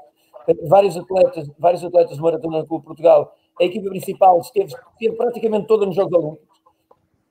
E isso de alguma forma, isso de alguma forma também nos tranquilizava, porque podíamos dar tudo de nós, porque sabíamos tínhamos este acompanhamento médico uh, eh, um, ehm, na, na, retaguarda, na retaguarda, que era, nós gritávamos por socorro e aparecia sempre uh, uh, o nosso, na, na, altura, o nosso anjo, que era, que era o Dr. Gomes Pereira. Um, ehm, oh, oh, oh, Dr. Gomes Pereira, um, ehm, nós, nós hoje, nós hoje depois, depois daqueles anos de, de 96, de 2000, 2012, vão aparecendo uma série de equipamentos eh, como lembro-me do Compex, com, as, com, as, com as ventosas, os ultrassons, eu, eu lembro-me, eu lembro-me, eh, e porque na altura que eu era atleta olímpico, eu comprei esses aparelhos para poder ter em casa para me socorrer. Eu ia fazer um, dois tratamentos quando necessitava ao local de fisioterapia, mas depois em casa eu copiava esses, esses, esses tratamentos, porque realmente eu comprei, comprei os Compex e, e ultrassom também, eu tenho, tinha esses aparelhos em casa. Uh, uh, mas uh, hoje já existe meias de compressão, já existe uma série de coisas que não tínhamos naquela altura. O que é que hoje então falta aqui para que realmente nós possamos, na parte de, de recuperação e de repouso, mas neste caso é mais na parte de recuperação, porque o repouso a gente já, já viu aqui a parte do sono e do intervalo entre os treinos e de, daquilo que deve ser feito, na parte da recuperação essencialmente, o que é que falta aqui que Portugal aprenda ou que Portugal obtenha? Bom, é, aquilo que eu vou dizer, eh, eu gostava que fosse bem entendido porque é, um, porque é com criticismo que o faço. O nosso problema não é conhecimento. Uhum. Há muitas pessoas que conhecem os equipamentos, há muitas pessoas que sabem muito de treino, há atletas que querem ser atletas de alto rendimento. Ou seja, nós conhecemos aquilo que existe. Mas há um sistema de apoio ao treino, há um sistema mais global que não nos deixa avançar.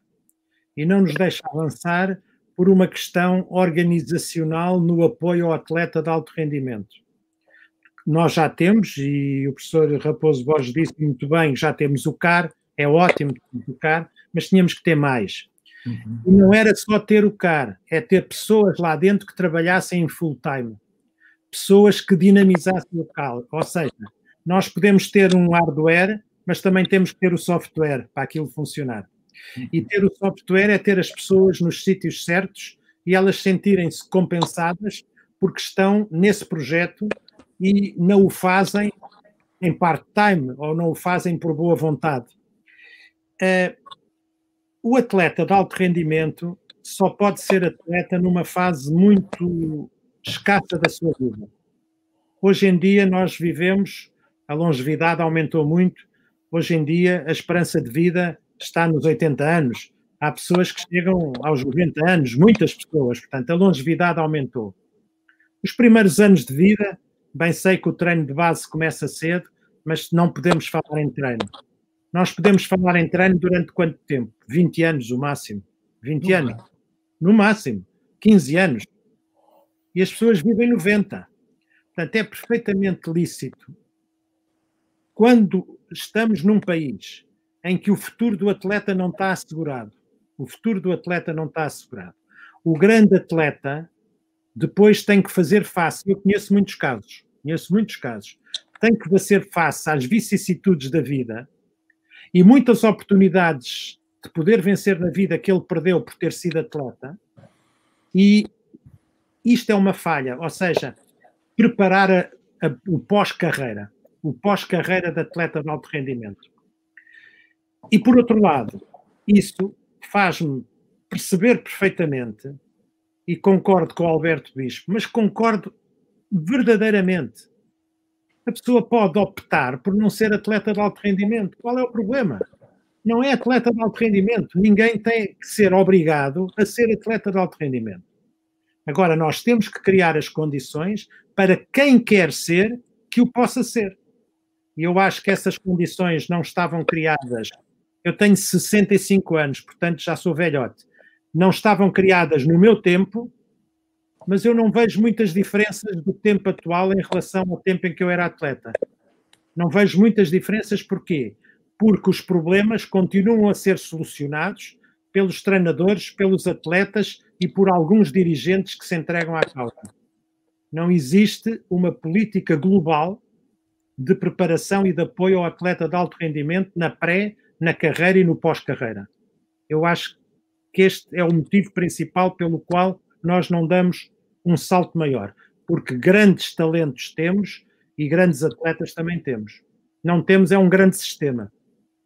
E depois, e depois temos que, quando eles, quando eles realmente treinam e, e, e ultrapassam alguns limites uh, da fadiga, uh, que, se lesiona, que se lesionam, temos que depois ir aos curandeiros e, e, e, maior parte das vezes, porque depois também o sistema, também o sistema implementado de apoio aos atletas para recuperação, eh, eh, também ele não tem, não tem capacidade, porque é aquilo que o professor Raposo também estava a dizer, eh, que, que às vezes o técnico não está disponível, porque são muitos atletas, são muitos atletas e o sistema realmente é curto. Dizia também lá de cima o Vilaça, o Vilaça, penso que era o Vilaça lá acima do Porto, dizer que evidentemente que no, que no Porto também uh, faria falta um carro. É óbvio, é óbvio, porque uh, não tenho qualquer problema, não tenho qualquer problema em dizer que desde há muito tempo que alguns dos nossos melhores atletas, desde, ou melhor, desde sempre, alguns dos nossos melhores atletas estão no Porto. Exemplo da Rosa, da Fernanda, do, do Nuno Fernandes, do Salto com Vara, entre outros tantos atletas de grande nível que estão no Porto, e realmente, se querem ter condições de alto nível têm que estar em Lisboa no CAR, que tem uma pista coberta, que se podem preparar de inverno e podem se preparar de verão. E tem aqui o Sérgio, o, tem ali o, o Ricardo Paulino, eh, que é fisioterapeuta, está lá, eh, tem lá o massagista, está ali, mas evidentemente que se tivermos lá 30 atletas no CAR, evidentemente que isto é curto para apoio e os atletas não conseguem recuperar o tempo. É verdade isto, eles não conseguem recuperar a tempo. Dizia há pouco o Alberto Bispo que que, que, na altura dele, que na altura dele, pronto, não conseguiu, não conseguiu superar estas adversidades que a vida lhe, que a vida também lhe proporcionou. E bem, porque acredito que ele tenha sido muito feliz.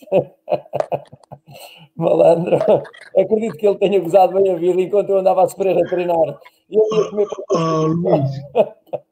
oh, Luís, mas olha, eu agora já descanso. Pronto. É, é, mas, agora ainda vou ali, ainda vou ali ao, ao professor Raposo Borges, porque há pouco, há pouco o, o, o Dr. Gomes Pereira falou também na importância do, do, do, do treino mental. E, e, e, falou, e bem, uh, uh, qual a influência do treino mental, principalmente no salto com vara? Porque correr é um passo a seguir ao outro, é uma sucessão de saltos, uhum. uh, e isso era é das coisas mais fáceis. De, de, e, e, foi assim que, que, o atletismo começou, foi lá, lá para os lados da Grécia com a maratona, por isso correr sempre foi a coisa mais fácil. Correr rápido é mais difícil, correr toda a gente sabe correr. E, e projetar, projetar a, a corrida, a impulsão, o voo até lá acima, largar a vara e, e ter, ter o treino cá dentro Sim. mental para fazer isto tudo, professor? Sim. Acho, acho que a mente é muito importante realmente em todos os aspectos de qualquer modalidade, mas o salto com vara e, e, não só, mas estamos a falar agora do salto com vara é realmente também importante. Mas antes disso gostava de, só de sublinhar e dar todo o meu, todo o meu apoio, todo o acordo, assim por baixo tudo o que o Dr. Gomes Pereira disse sobre uh, o pós-carreira, o durante e o pós-carreira do atleta. Acho extremamente arriscado nos dias de hoje. Uh, atletas que se entregam de alma, coração, corpo, tudo para o treino no, na, com o objetivo de atingirem uh, resultados de excelência e participarem nos mais altos uh, eventos desportivos acho lindo, é muito bonito, é, é gratificante, mas é temporário.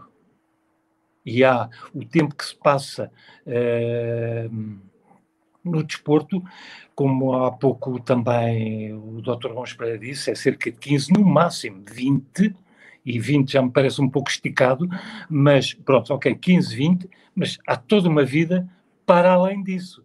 Mas a vida não começa quando o atleta termina a sua carreira desportiva, depois de uns Jogos Olímpicos ou, ou marcas de nível mundial. Tudo isso tem que ser preparado antes. E hoje em dia as pessoas, de repente, nascem e passado 30 anos, 40 anos, estão velhos. Porque há esta coisa das tecnologias e que as pessoas às tantas querem arranjar emprego e já não arranjam. Não têm experiência profissional, não, não, não, não, não criaram não têm estudos académicos para poderem competir no mercado de trabalho, porque depois o mercado de trabalho é, é, é cruel. Não querem saber se ele foi campeão olímpico, recordista do mundo. Ok. Não, não, tem, não tem privilégios por isso. E, portanto, acho que é, na minha, na minha perspectiva, e eu não incentivo, nenhum, nunca incentivei nenhum atleta meu, nem, nem incentivo atualmente, alguém para se dedicar a 100% uh, eh, ao desporto. Estou a falar agora de atletismo, mas há outras coisas qualquer. Ó oh, oh, professor, oh, professor não, não, não, eu vou-lhe dar a oportunidade para continuar esse raciocínio, porque é importante. Porque nós hoje falámos, eh, estamos aqui a falar, o programa falta 10 minutos para terminar. Ah, nós estamos a falar, de, de... Esse tema vai ser falado provavelmente numa outra. Não, não, não, peraí, peraí, peraí. Não, não, só interrompi, porque é, é, de alguma forma não pude. Oh, Ricardo, Coloca-me aí no ar a mensagem da Aurora Cunha, porque temos aqui uma das nossas melhores, uma das nossas melhores atletas de sempre. De sim, sempre. sim, eu conheci pessoalmente muito bem. A Aurora Cunha, que também diz, que nos dá aqui também, de alguma forma, os parabéns, dizendo que um bom programa. Quando, acabar, quando acabamos a carreira, aparecem as lesões e ninguém nos passa a bola. É evidentemente que as lesões, evidentemente que as lesões vêm tudo a calhar, porque na realidade, nós dois estamos a falar de recuperação e de, e de, e de, e de descanso. Evidentemente que muitas lesões aparecem também, também, não só porque nós nos empenhamos uh, no treino afincadamente, mas depois também porque muitas das vezes não descansamos o suficiente Sim. e aparecem lesões. Alguns, uh, neste caso, as lesões da Aurora Cunha uh, realmente era por ela dar o que tinha e o que não tinha Mas, pela modalidade e sem dúvida. Há pouco também vimos aqui a Maria Virgínia ah. Gomes, a Virgínia Gomes, velocista, velocista do Benfica. do Benfica e do Sporting. Velocista. Uh, quando era novo não conhecia, mas a, a, a, a Virgínia Gomes era, era também uma sombra de atleta, uh, sem dúvida. Mas, mas ó, ó, professor, como estava a dizer, uh, uh, na realidade, na realidade acredito, acredito que hoje tenhamos dificuldades em cativar, ou melhor, tenhamos mais dificuldades em cativar atletas com, com sonho e com capacidade olímpica. Se temos mais, capac... temos não, mais dificuldades? dificuldades? Temos, temos. Olha, basta, eu, eu vivo aqui na parede, passo na marginal quando vou para, para o carro, passo ali por Carcavelos e é ver dezenas de miúdos uh, na praia a fazer surf. Quer dizer, porque hoje em dia há imensas solicitações e coisas extremamente agradáveis de se fazer. Pá, porque é que o miúdo vai uh, meter-se dentro de uma pista ali a esforçar-se, a correr, a sofrer, não sei o quê? Quando tem coisas tão agradáveis, ainda por cima com miúdas também ao lado e não sei o quê. Tudo uh, Era bom para o bicho. Era bom para o bicho. Desculpe, não percebi. Era bom para o bicho. Era ah, para o pois. Olha, o bicho, se fosse para, para o surf agora. agora, agora. E, mas agora a falar a sério. Um, o miúdo vai, vai para a pista. Aliás, eu acho que isto, já agora, só aproveito só para dizer aqui uma, uma opinião. O que é que nós fazemos? Como é que fazemos o recrutamento dos miúdos para o atletismo? Basicamente é assim. Estamos na pista à espera que os miúdos vão lá ter. Ou seja, que eles estejam disponíveis para, para irem sofrer. Não, na minha opinião, isto está errado. O processo de recrutamento e seleção devia ser fora dos estádios. Nós é que devíamos, nós, técnicos de organizações de, de atletismo, as associações, as, as, federações, etc., todo este movimento que, que mexe com o desporto, devia ir ao encontro e ter com as crianças, ter com os jovens, eu lembro-me há uns anos, quando, quando a escola de salto com vara se iniciou, que foi em 1995, já lá vão, quantos anos? Não sei, 25, hum? eh, organizei, juntamente com, com a Câmara Municipal de Lisboa, eh, algumas ações de salto com vara no exterior. Foram ali, eh, junto à, naqueles relevados, junto à, à Torre, à, à, à Torre de Belém. Torre Belém. E vocês querem acreditar que a gente organizou lá os salvo erro sábados ou domingos de manhã, uh, em dias bonitos, bons, portanto, ali primavera e tal. Epá, não imaginam o entusiasmo de todo, das crianças, dos pais das crianças, das mamães das crianças que estavam ali a ver a gente a saltar. Os miúdos, a saltar os miúdos da escola. O João André, por exemplo, participou em algumas dessas ações que nós fizemos. E o que, é acontece? houve alguns atletas que nós recrutamos. Não, não estou a dizer que trouxemos lá 20 ou 30, mas ficámos dois ou três. Vieram, uh, continuaram a vir ali ao treino uma semana ou duas, depois acabaram de ficar dois ou três. Mas eu acho que isto era, devia ser ações feitas uh, com regularidade. Por exemplo, em, França, há muitos anos, eu conheço França porque também vivi lá em França, fui para lá para treinar salto com vara, quando era muito miúdo, à volta dos 20, 20, 20, 20, 20 e qualquer coisa anos. E eles já faziam uh, provas de salto com vara na, nos jardins públicos e nas praias, no sul de França, faziam. Deixa, deixa, eu, dizer-lhe deixa dizer o seguinte, antes de passar ali ao Gonçalves. Não sei, ok, tudo bem. Por, por, o salto com vara, por o salto com vara, só partilhar aqui convosco e para quem está em casa o seguinte a Associação de Lisboa reuniu, reuniu não era só com salto com vara, isto para, para ir ao encontro daquilo que o, que o professor, que o professor Raposo Borges disse, a Associação de Lisboa reuniu com o centro com, com a empresa do Alegro para uhum. no Fórum Sintra, aqui no Fórum, no fórum Alfragide Sim. e também no outro fórum que seria provavelmente em Almada e iríamos organizar salto em comprimento salto em comprimento, salto em altura e triplo salto dentro do centro comercial, isso para levar o atletismo à comunidade. Sim, exatamente. Para, para mostrarmos, para valorizarmos, para valorizarmos. Uh, azar. Reunimos, estava tudo certo, íamos começar uh, e apareceu o Covid e agora uhum, temos que esperar para, para retomar. Eu próprio falei com alguns atletas de alta competição, inclusive com Francisco Belo, que foi Sim. um que prontificou, ele costuma ser aqui nosso, nosso espectador aqui neste programa, uhum. e costuma, costuma estar aqui, e que foi um dos que prontificou logo. Só para vos dizer que, por exemplo, quando foi a corrida de Montepio, eu fui encontrar o Belo uh, uh, na, zona, na, zona, na zona VIP, uh, a partilhar aquele momento. Ele, a corrida de Montepio é uma corrida de 10 km, e tínhamos uhum. um lançador, um dos nossos melhores lançadores do país, a, a, a, conviver com, com, com, com, com malta da corrida, digamos assim. Sim, sim. e estas interações são importantíssimas por isso mesmo. Doutor Gomes Pereira, estamos sim. a caminhar a passos muito rápidos, sem, sem, sem o intervalo necessário para nós recuperarmos. Aqui, aqui um, nós, nós, nós temos que, que, que, de alguma forma, melhorar o nosso sistema, o nosso sistema de apoio aos atletas. Uh, um, neste momento, e porque, e porque foi um crítico construtivo, foi um crítico construtivo na, na, na naquilo que nós uh, uh, tivemos aqui a discutir, antes, de, antes de, de, continuar, só dizer que passou por aqui também a Marina Bastos, outra das uhum. atletas internacionais, a, a, a Sandra Teixeira, entre, entre vários atletas, por isso hoje foi aqui um dia bastante rico com atletas, atletas internacionais.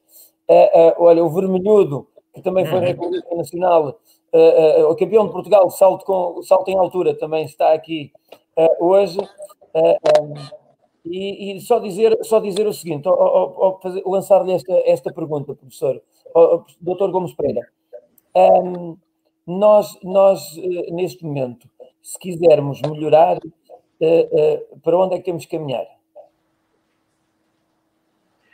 Bom, se nós quisermos melhorar, temos que, obviamente, aproveitar as condições que temos, mas com mais estabilidade.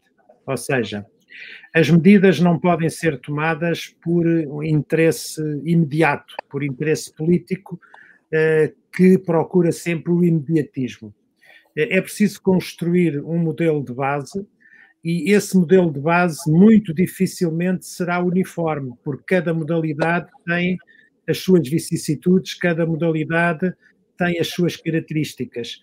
Uh, nós conhecemos, nós conhecemos modalidades, não vamos estar a enumerá-las, mas conhecemos modalidades que têm obtido ótimos resultados, nomeadamente em campeonatos da Europa, do mundo, em Jogos Olímpicos, em que desenvolveram os seus programas e estão a conseguir ter êxito. Portanto, em relação a isso, eu penso que nós conseguimos porque temos bons treinadores e temos bons atletas. Eu usava como modelo o modelo espanhol. Uh, há uns tempos atrás, eu tive numa mesa redonda a assistir, né? tive a assistir, foi um congresso em Espanha, e colocaram uma pergunta uh, a um treinador uh, que foi a seguinte: a que é que se deve o êxito de Espanha. Espanha tinha sido campeão do mundo de futebol, tinha ganho medalhas olímpicas, eh, tinha ganho campeonatos da Europa em várias modalidades. E a resposta dele foi muito rápida, nem sequer pensou. Diz: o êxito que nós conseguimos alcançar tem a ver com o Sistema Nacional de Formação de Treinadores e tudo que, e tudo o que vem a partir daí porque são os treinadores que nos transmitem as necessidades que têm para melhor treinar os seus atletas. Portanto, só conseguimos melhorar através de opiniões e através de influências que sejam eminentemente técnicas. Depois, tem que haver vontade política para implementar no terreno essas, essas condições e condicionantes de âmbito técnico. Mas eu acho que sem bons treinadores e sem condições para os atletas treinarem, nós não conseguimos nada. Por muitos modelos eh, que sejam implementados, por muitos projetos, não conseguimos chegar longe. Temos que apostar na formação dos treinadores e também na formação dos atletas, porque o atleta que é competente não é só atleta, ele tem que ter outros conhecimentos que não é só o treinar, é saber ser atleta. E saber ser atleta vai muito para além de cumprir apenas os treinos. E por outro lado, ouvir os treinadores. Francamente, eu acho que ouvir os treinadores é o mais importante. Olha, uh, uh, agora vou fazer aquela ronda, aquela ronda que eu faço todo, todos os finais de programas, que é vamos falar aqui, uh, vou, vamos dar a oportunidade de dois minutos a cada, a cada interveniente para dar conselhos lá para casa, para desejar bom Natal. são dois minutos em que eu não vou fazer pergunta nenhuma e em que a palavra, a palavra é simplesmente aquela que sair e, e, o desejo de cada um. Vou começar ali pelo Bispo. Bispo, vamos lá. Ora, pronto, eu um, primeiro vou, vou falar um bocadinho em minha defesa, porque pronto, também brincamos aqui um bocadinho, mas uh, na realidade, e como tu sabes, eu também abdiquei de muitas coisas, também sofri, tanto como tu, uh, por daí, pronto, ter, terem, terem saído alguns resultados. Mas pronto, no fundo, o importante é que eh, os atuais atletas e os futuros atletas consigam tirar daqui algumas relações e, e não cometer pelo menos os mesmos erros que eu, que eu cometi e, e, tirar algum, algum, algum proveito daquilo que foi dito pelo, pelo doutor pelo doutor Gomes, uh, Gomes Pereira e pelo professor Raposo. Uh, e nesse sentido, uh, pronto, eu aproveito já para, para desejar muito sucesso desportivo a, a todos e que, que, que, este, este ano difícil para toda a gente que, que, passe rápido e que voltemos novamente à nossa normalidade. E, e desejo também um Feliz Natal a todos, tudo de bom e um grande abraço para ti também, Luís. Obrigado pelo convite mais uma vez. Olha, deixar de dizer-te o seguinte, uh, uh, uh, e para me despedir de ti, porque até ao final do programa vamos estar juntos ainda, só dizer o seguinte: podes não ter sido um grande campeão no atletismo e não chegar lá acima, mas como homem és um ser fantástico. Tá? Isso, isso também fica, isso também fica, e é isso que vai ficar para o futuro, porque a carreira dura 15, 20 anos no máximo, e na verdade o resto da vida é aquela com que nós estamos hoje.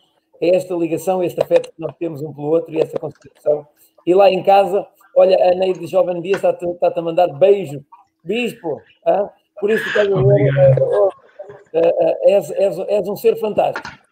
Uh, menos fantástico não deixa de ser o professor Raposo Borges, que é agora quem, quem, vai, falar, quem vai falar durante dois minutos e, e, e, e, para dizer, e para dizer aquilo que ainda não disse e que poderá aqui de alguma forma, professor, o microfone é todo seu.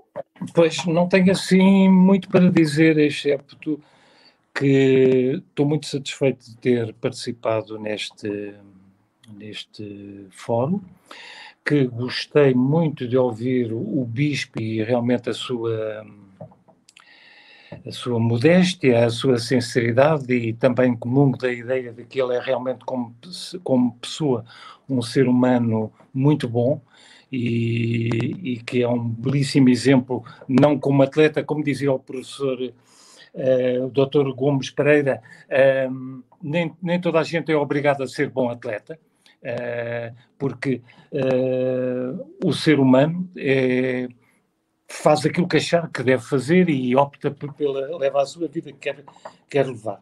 Mas, portanto, dizer que gostei muito de estar aqui e também dizer que quem, quem tem o privilégio e o prazer e a possibilidade, porque nem toda a gente tem a possibilidade de ter acesso a fazer desporto, este desporto que nós estamos a fazer, com boas condições de treino, uh, se tiverem, uh, que mantenham o sonho vivo e que uh, o sonho vai sempre comandar a vida. E para além do atletismo, há uma vida inteira para viver e nós eh, somos, nós somos pessoas e o mais importante é realmente a pessoa.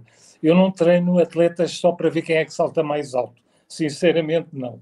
Eu gosto muito de apreciar as pessoas e o objetivo que eu tenho, um dos objetivos é também fazer com que contribuir para que alguém possa também se realizar e ser mais feliz. A todos, o melhor possível, o melhor Natal possível, dentro destas condições todas que estamos a viver. Muito obrigado pela oportunidade. Nós é que agradecemos, professor, e, e só para lá para casa para saber que o professor Raposo Borges é, é, é um ser fantástico, mas ali mesmo ao lado, mesmo ao lado, sempre ouvi dizer que atrás, antigamente dizia-se que atrás de um grande homem estava uma grande mulher. Não, neste caso está sempre ao lado dele. Uh, um beijinho para ela também. Muito Uh, obrigado. eu já há pouco senti que ela estava aí muito próximo de si. Um beijinho e bom Natal também para casa. E vamos continuar a acreditar que o sonho é sempre possível de alcançar. O sonho comanda a vida, mas é comanda mesmo. Exatamente. Professor Gomes Pereira, ah, ah, para, para finalizarmos, tal como começámos, foi com, foi com o doutor, ah, ah, nós aqui hoje, ah, antes de qualquer coisa, dizer-lhe que epá, é, é- é- eu, acho, eu acho que foi ah, uma consulta gratuita. As pessoas lá em casa sentiram, a- sentiram aquilo que eu senti. Foi que, na verdade, estamos à frente. Estamos aqui com a possibilidade, porque nós, nós assistimos a, vários webinars, a, a vários fóruns, mas normalmente sempre fechados, restritos a algumas pessoas, a, a convites especiais. A Associação de Atletismo de Lisboa faz esta partilha nacional, ou no- esta partilha internacional, porque ainda há pouco alguém que estava na Suíça disse que nos estava a acompanhar e que acompanha todos os programas, eh, e eu eh, eh, eh, devo-lhe dizer o seguinte: é uma honra extraordinária, porque enquanto o Bispo e o, e o professor Raposo, eh, Raposo Borges, são dentro do atletismo, cá estão, o professor Gomes Pereira está ao lado do atletismo, está na medicina e apanha todas as modalidades. E, e- e dedicar esta hora e meia ao atletismo é para mim, enquanto presidente da associação, também enquanto amigo pessoal, uma honra imensa eh, eh, para nós eh, tê-lo aqui. Dois minutinhos aqui para esticar um bocado. Não, eu não me. Dois minutos só. Agradeço imenso as tuas palavras. Não é falsa modéstia, mas acho que são exageradas. Eu Ah, fiz, eu fiz aquilo que me deu prazer, tentei fazer o melhor possível. A minha vida foi o desporto. Eu nasci em Algés. Quem nasci em Algés tinha que aprender a nadar. E isto é curioso, porque cada atleta pratica a modalidade que o acaso lhe pôs à frente. Nós não temos detecção de talentos no nosso país. Ah, e eu, como nasci em Algés, quem nascia em Algés ia para Algés e da fundo e aprendia a nadar. E o senhor Patroni olhou para mim e disse: Epá, este miúdo tem jeito. E assim fiquei a nadar. Não foi uma escolha minha, foi uma escolha do destino, mas o destino também me fez ficar ligado ao desporto, porque quando terminei o meu curso podia ter seguido a especialidade tradicional, ou, ou medicina, ou cardiologia, ou cirurgia. Não, quis medicina do desporto. Foi, foi a minha escolha e ainda hoje trabalho nisso e com muito gosto. E foi muito gratificante eu ter percebido que o Luís se lembrou de mim. Ou seja, porque aquilo que nós trabalhamos e o que nós vivemos já, já foi há uns anos. Isto foi em 92, 93, 92, 93, 94 e realmente são memórias boas. Eu gostei muito de estar aqui. Eu quero agradecer ao Luís o convite. Uh, aceitei com muito gosto, mas agora é ainda com mais gosto depois de termos estado aqui a conversar. Uh, também gostei muito de partilhar esta mesa com o professor Raposo Borges e com o Alberto Bispo. A todos os que me ouviram, e curiosamente apareceram alguns nomes com pessoas com quem eu trabalhei, portanto, parabéns porque o vosso programa da Associação de Atletismo de Lisboa tem braços, vai longe, inclusivamente fora de portas, e aquilo que eu desejo a todos é que continuem, continuem a lutar bem. Se nós não ganharmos, não há problema, nem todos ganham. Agora temos a obrigação é de lutar bem, mesmo que não ganhemos. Isso é verdade. E, e, e um ótimo Natal para todos, com muita sorte, muita sorte. Sim, muita sorte. Ora, e, e, é isso, e é isso que nós precisamos, é assim que nós ficamos hoje, agradecendo a estes elementos, a este painel de luxo. Painel de luxo pela sua simplicidade, pela sua humildade epá, e pela sua mais-valia enquanto pessoas e enquanto enquadramento no, no, no, na, na, nossa modalidade, no nosso atletismo. Dizer aí para casa que na próxima quinta-feira temos mais, estamos quase a chegar ao Natal, ainda não vos vou desejar o Natal a todos, é só para aqueles que gente que não, vai, não vão estar connosco na quinta-feira. É evidentemente, evidentemente que temos aqui um programa uh, para falar uh, e eu queria ver se conseguia uh, na próxima quinta-feira falar sobre nutrição. Uhum. Tenho visto aqui vários comentários para quando o programa da nutrição. Evidentemente que muitas das vezes o nosso programa tem a ver com a disponibilidade das pessoas que, que nos acompanham. Dizer-vos então que para a próxima semana o tema será a nutrição e cá nos encontramos. Um bem-aja a todos e sempre a trabalhar no sentido de concretizar os nossos sonhos. Fiquem bem. Boa noite. Obrigado. Uma boa noite a todos. Noite. Muito obrigado também. Muito obrigado. Foi um prazer. Boa noite.